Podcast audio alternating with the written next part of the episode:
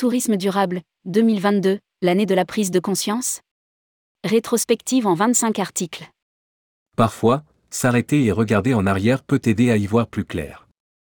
Alors que l'éco-anxiété grandit et que les crises s'accumulent, il semble tout de même que la tendance soit à une volonté collective d'aller plus loin dans la lutte pour un voyage responsable. Rédigé par Juliette Pic le lundi 9 janvier 2023.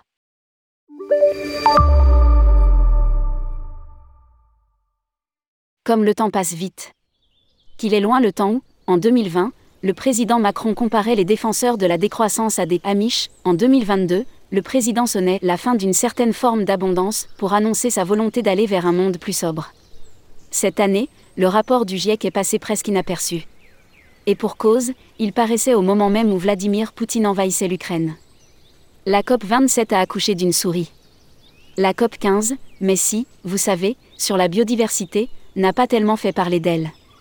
Avec une crise climatique et une éco-anxiété à leur comble, il est compliqué de voir du positif. Et pourtant, lorsqu'on se penche sur les articles parus dans cette rubrique durant l'année 2022, on peut y trouver une lueur d'espoir.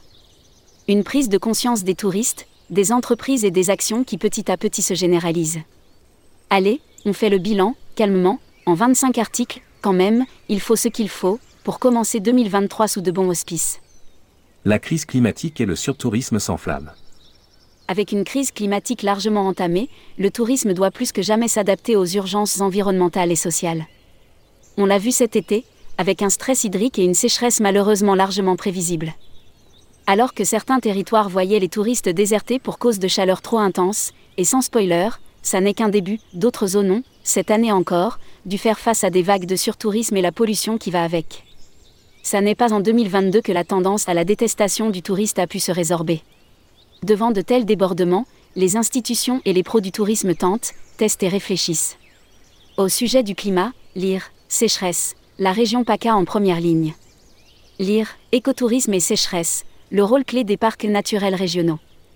Lire, incendie en Gironde, quelles conséquences pour le tourisme? Lire, sécheresse, y aura-t-il de la neige, artificielle, à Noël? Lire, sur tourisme, quelles solutions quand tout déborde? On s'interroge sur l'avenir du tourisme.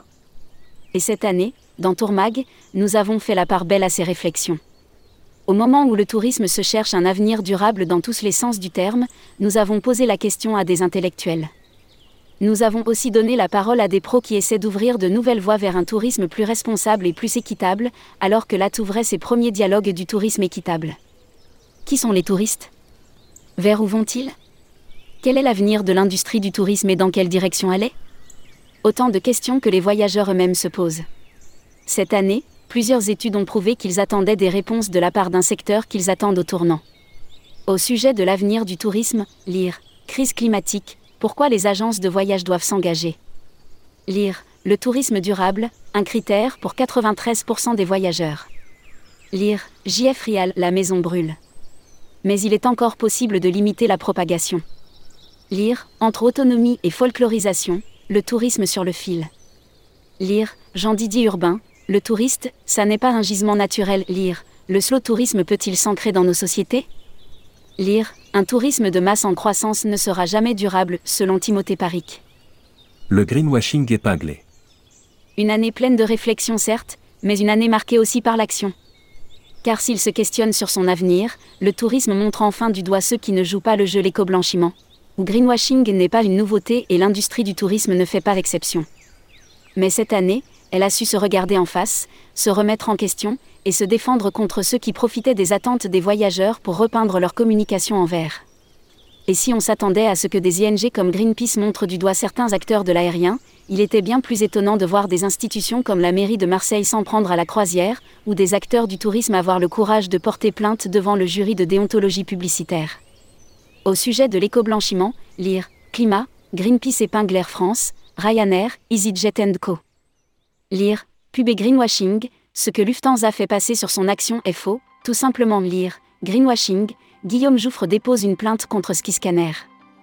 Lire Greenwashing, une pétition contre les pratiques de Skiscanner.